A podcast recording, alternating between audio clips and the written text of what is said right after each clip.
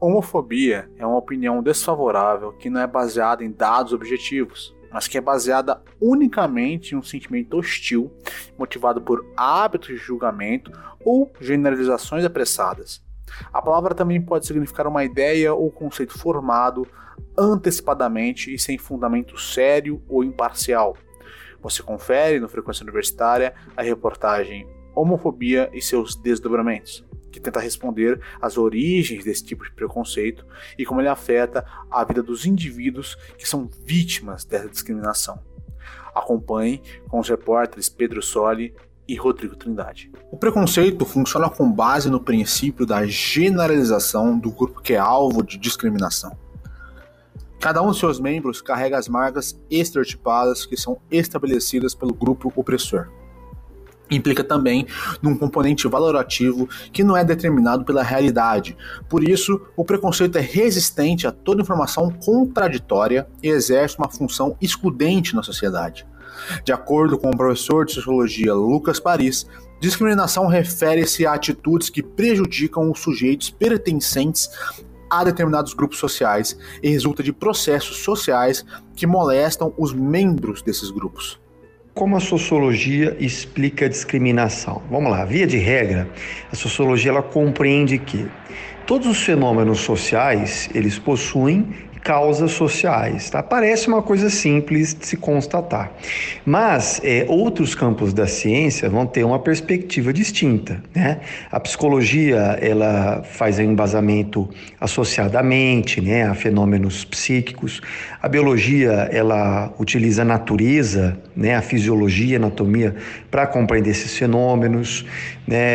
É, nós temos diferentes áreas, a gente pode pensar na física, né? É, até uma, um, uma abordagem mais espiritual, mais religiosa, mas enfim, nós estamos aqui na sociologia. Então, de maneira bem simples, é, a sociologia ela compreende a discriminação é, por meio de causas sociais. A própria sociedade leva a isso, tá? Vamos aproveitar e já resumir assim de maneira bem direta o que é discriminar. Discriminar é tratar diferente, tá? É tratar de forma desigual dois ou mais grupos é, e, portanto, existe um desdobramento em relação a essa diferenciação. Né? Então, eu estou é, tendo uma, um tipo de conduta A para um grupo e uma conduta B para outro grupo. Tá? E, via de regra é isso, é tratar de forma distinta. Beleza? Agora, se é melhor ou pior, claro, isso depende da conjuntura. A pauta LGBT no Brasil vem ganhando importância e sendo mais citada tanto no meio acadêmico quanto por políticos e pela sociedade civil. Mesmo assim, a realidade da comunidade LGBT no país está longe de ser perfeita. Não é de hoje que essa discussão existe no país. O primeiro projeto sobre o tema foi apresentado no Congresso em 2001, como PL 5003-1, e tinha como objetivo determinar sanções às práticas discriminatórias em razão da orientação sexual das pessoas. Em 2006, esse projeto acabou se transformando no PLC 122-2006, apresentado pela então deputada Yara Bernardi. Projeto buscava alterar a lei do racismo, incluindo nela a discriminação por gênero, sexo, orientação sexual e identidade de gênero.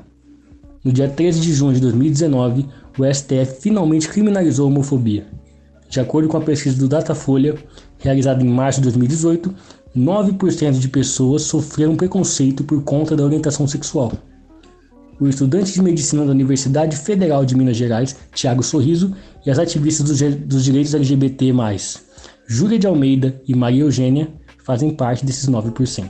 Foi um processo difícil, porque desde pequeno eu já me senti um pouco diferente dos meus amigos e e é, a gente fica se julgando, as pessoas julgam e a gente tem, sei lá, meninas e meninas têm um papel social determinado para agir, para cumprir, para seguir aquele estereótipo.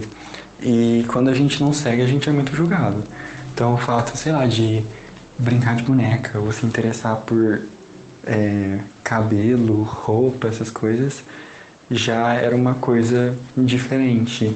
Que aí a gente era usado na escola, na família, sei lá o quê.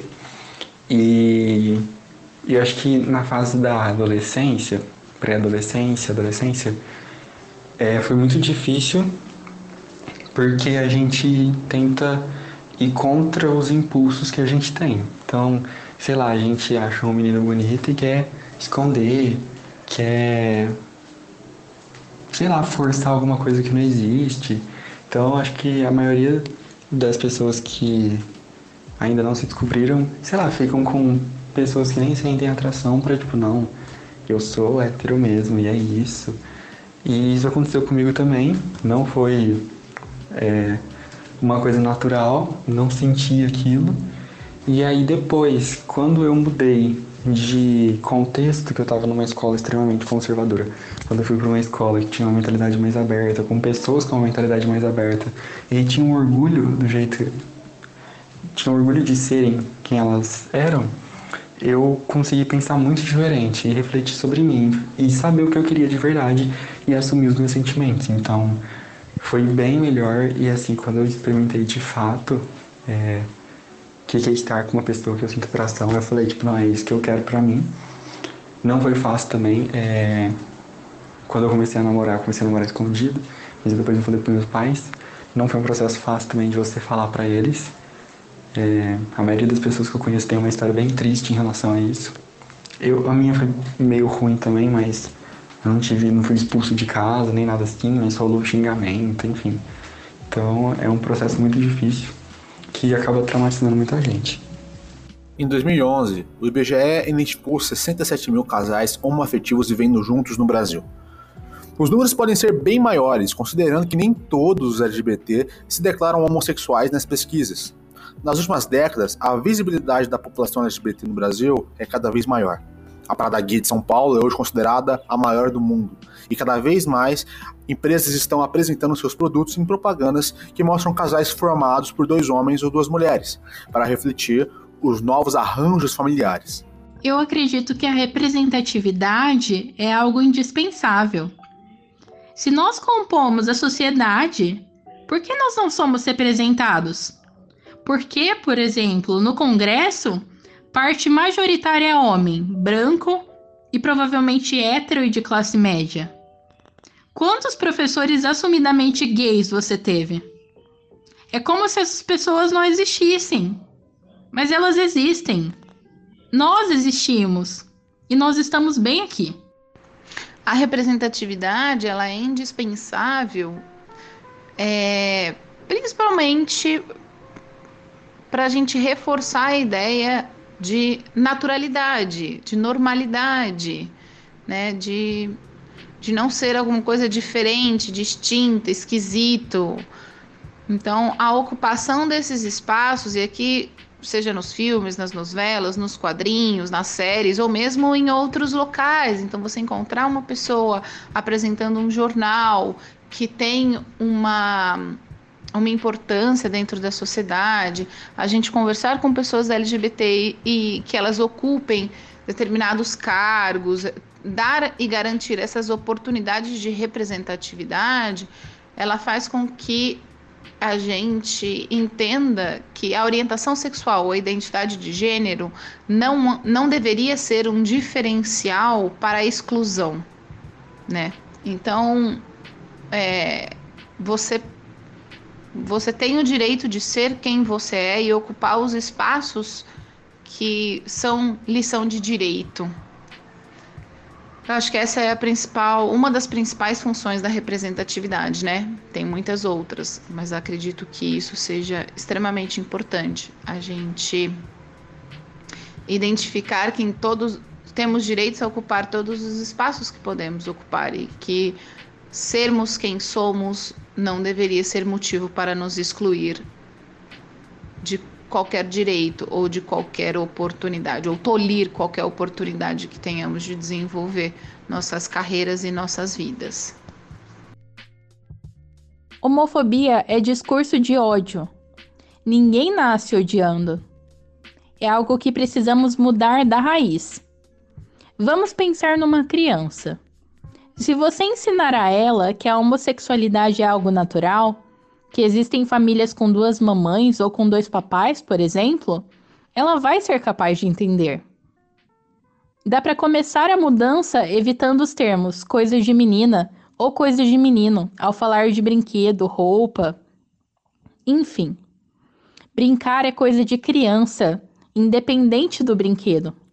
Mas o mais importante é olhar para dentro de você e reconhecer se há preconceito.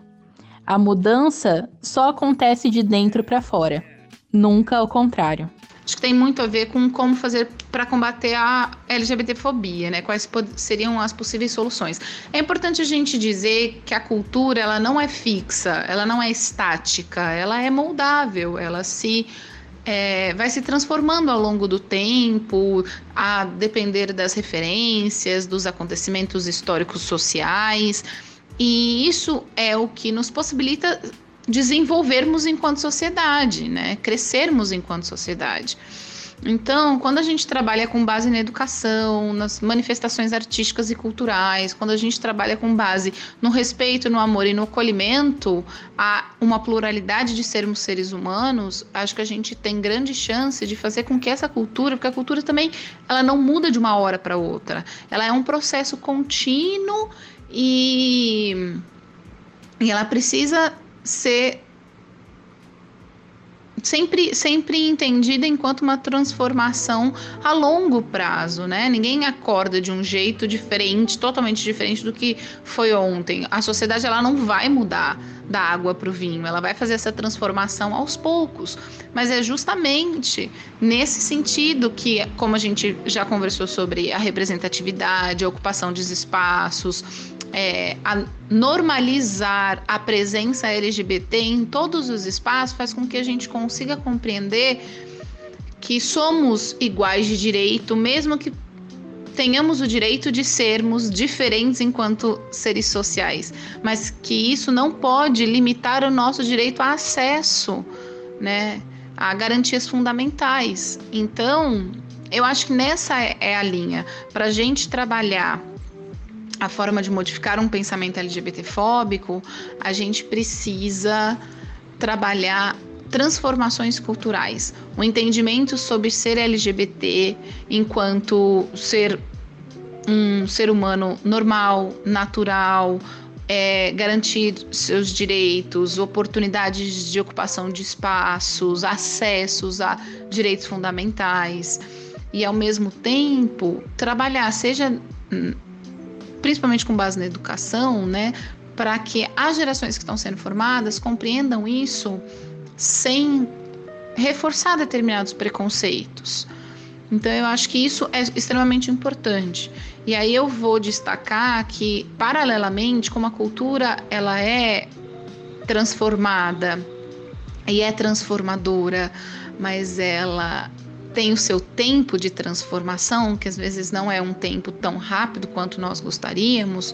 Enquanto isso está acontecendo, paralelamente, a gente hoje tem é, instrumentos jurídicos que a gente pode se valer, né? Então, seja aí buscando através do judiciário, em alguns casos de preconceitos e de discriminação, de ataque à dignidade, é, de desrespeito a a existência de pessoas LGBT, a gente é importante a gente se socorrer ao judiciário nisso, sabe? Para garantir esses direitos, que hoje estão pautados, na sua maioria, em decisões do Supremo Tribunal Federal.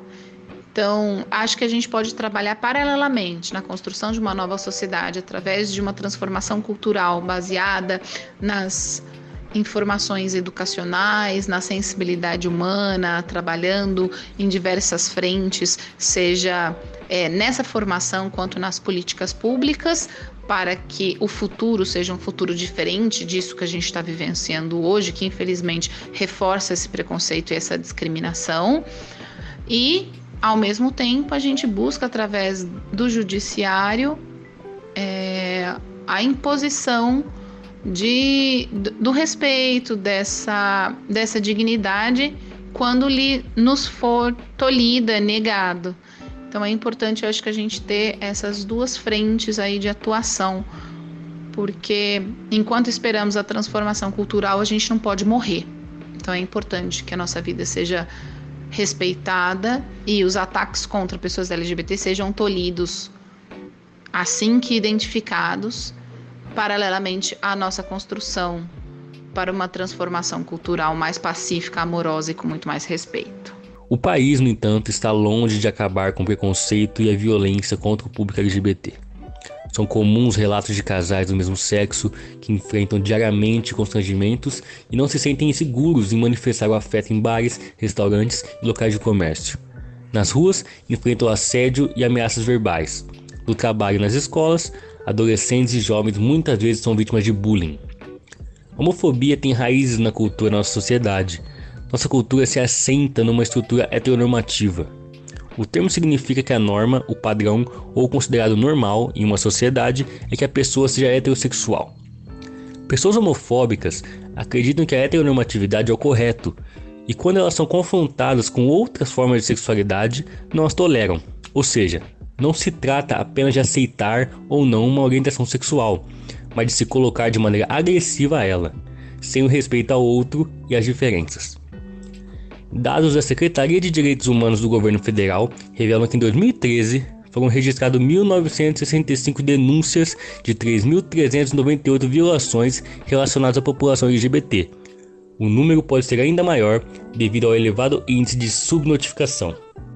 A principal solução que eu vejo no caso contra a LGBTfobia é principalmente a questão da educação, né? A gente precisa trabalhar na base, a gente precisa fazer com que as gerações que estão sendo formadas elas entendam justamente que essa diversidade, que essa pluralidade, ela é normal, ela é, ela faz parte do ser humano.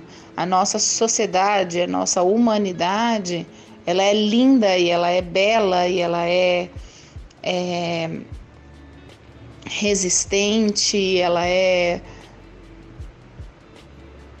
né?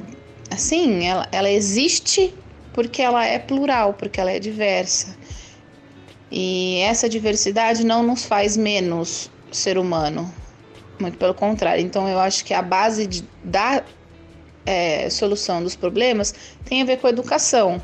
Mas óbvio que, paralelamente a isso, a gente precisa trabalhar nos outros âmbitos. Então a gente precisa ter soluções do ponto cultural. Então eu acredito que a cultura é um espaço, um movimento que propicia as reflexões críticas sobre é, as formas de sermos seres humanos sem manifestar preconceitos, com, com essa capacidade de tocar e de ser sensível às pessoas e de transformar as realidades. Então, além disso, tem a cultura, tem também algumas outras formas de solução que a gente pode pensar através de políticas públicas mais é, efetivas do ponto de vista da empregabilidade. Então, desde realmente cotas para pessoas LGBT dentro dos espaços de geração de renda, né? Então aqui a gente está falando de garantir oportunidades dentro das empresas, não só para cargos de base, mas é, para cargos de, de liderança, é, pensar em, em trazer essa, essas questões da diversidade sexual enquanto uma questão de política, tanto de política pública quanto de política dentro das empresas, né, de política do comportamento social.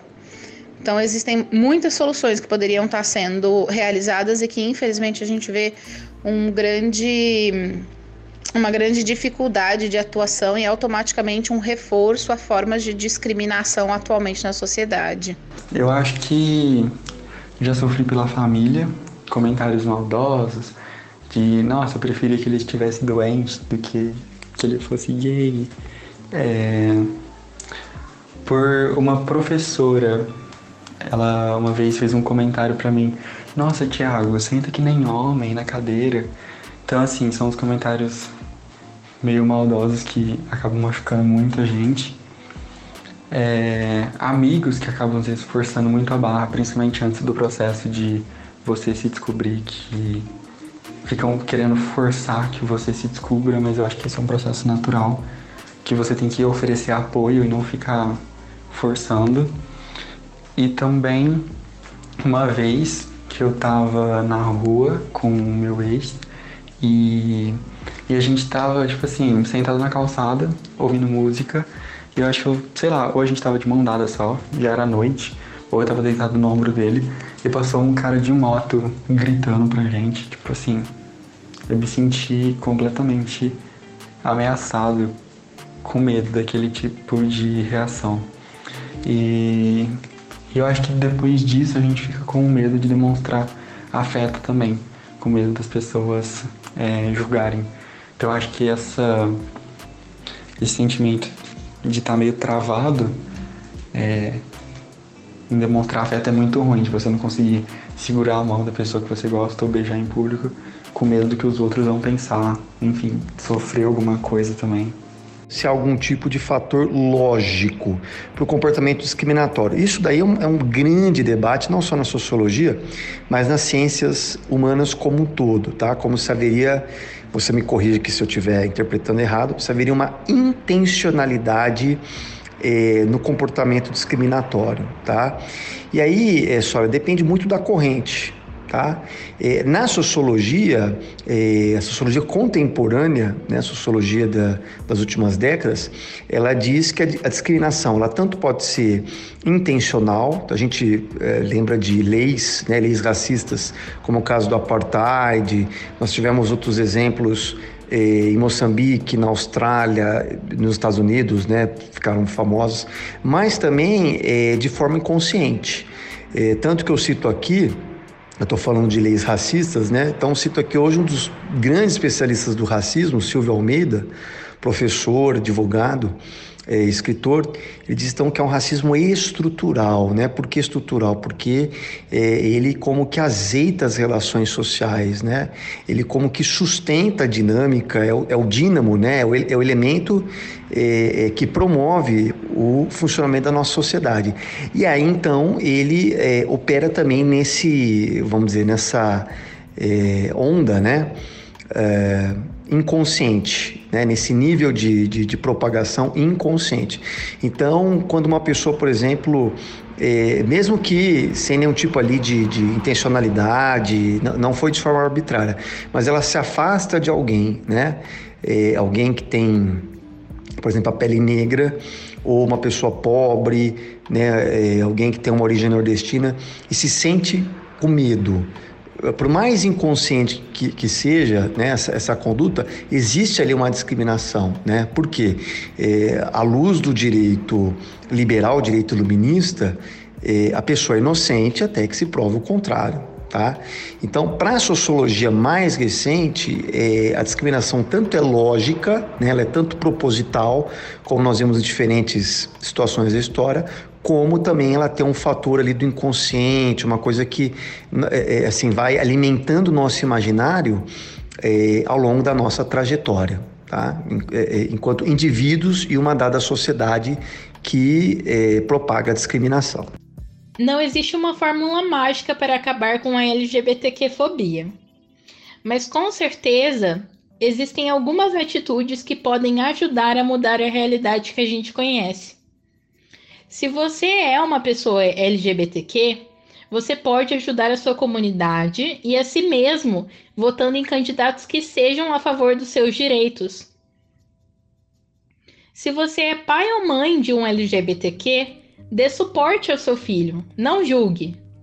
O processo de se autoafirmar já é muito doloroso, porque você entende que não vai atingir as expectativas que o mundo criou sobre você. Agora, se você é um empregador, dê a mesma oportunidade de trabalho para pessoas LGBTQs. Lógico, você não vai contratar alguém só pela sexualidade da pessoa, mas tem muita gente competente esperando por uma oportunidade. As reivindicações das pessoas LGBT são muitas, né? A gente acho que a primeira, até porque, assim, é importante a gente dizer que apesar de sermos um, um, movimento, um grupo, nós somos muito diversos.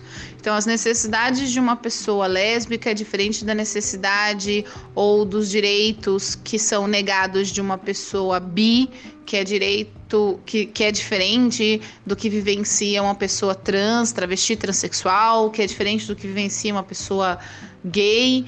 E ao mesmo tempo, a gente tem que pensar que isso também é intercalado por outras formas de é, exclusões e opressões sociais, seja de raça, de, de religião, né, de classe social. Então é importante a gente lembrar que isso não é um, um grupo homogêneo, ele é extremamente heterogêneo, ele é extremamente diverso e ele tem essas múltiplas é, essas múltiplas realidades que acompanham cada um desses seres, né? Então as reivindicações elas são plurais, seja pelo direito de existir enquanto LGBT, seja pelo direito de ocupar determinados espaços de liderança, seja pelo direito de conseguir uma moradia digna, seja pelo direito de ser respeitado as reivindicações elas variam também conforme essas realidades, né? O Brasil é a pessoa que, o país que mais mata pessoa trans.